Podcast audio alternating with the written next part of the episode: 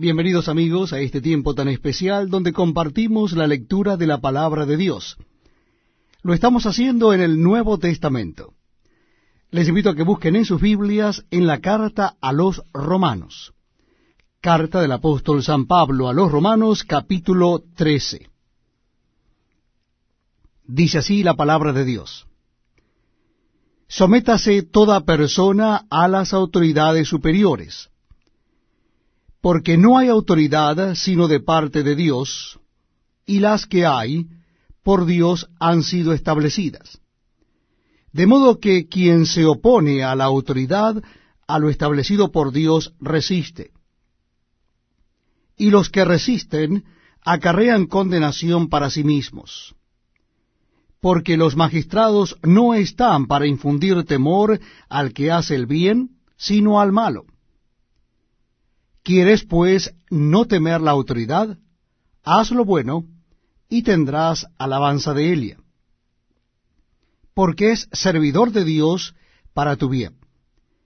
Pero si haces lo malo, teme, porque no en vano lleva la espada, pues es servidor de Dios, vengador para castigar al que hace lo malo. Por lo cual es necesario estarle sujetos, no solamente por razón del castigo, sino también por causa de la conciencia. Pues por esto pagáis también los tributos, porque son servidores de Dios que atienden continuamente a esto mismo.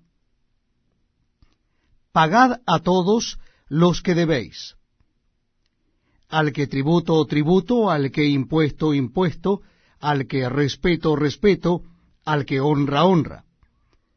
No debáis a nadie nada, sino el amaros unos a otros, porque el que ama al prójimo ha cumplido la ley.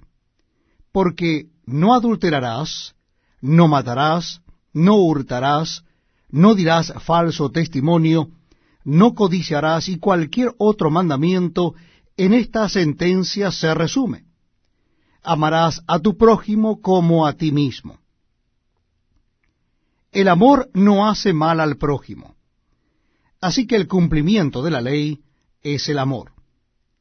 Y esto, conociendo el tiempo, que es ya hora de levantarnos del sueño, porque ahora está más cerca de nosotros nuestra salvación que cuando creímos. La noche está avanzada, y se acerca el día. Desechemos pues las obras de las tinieblas y vistámonos las armas de la luz. Andemos como de día, honestamente, no en glotonerías y borracheras, no en lujurias y lascivias,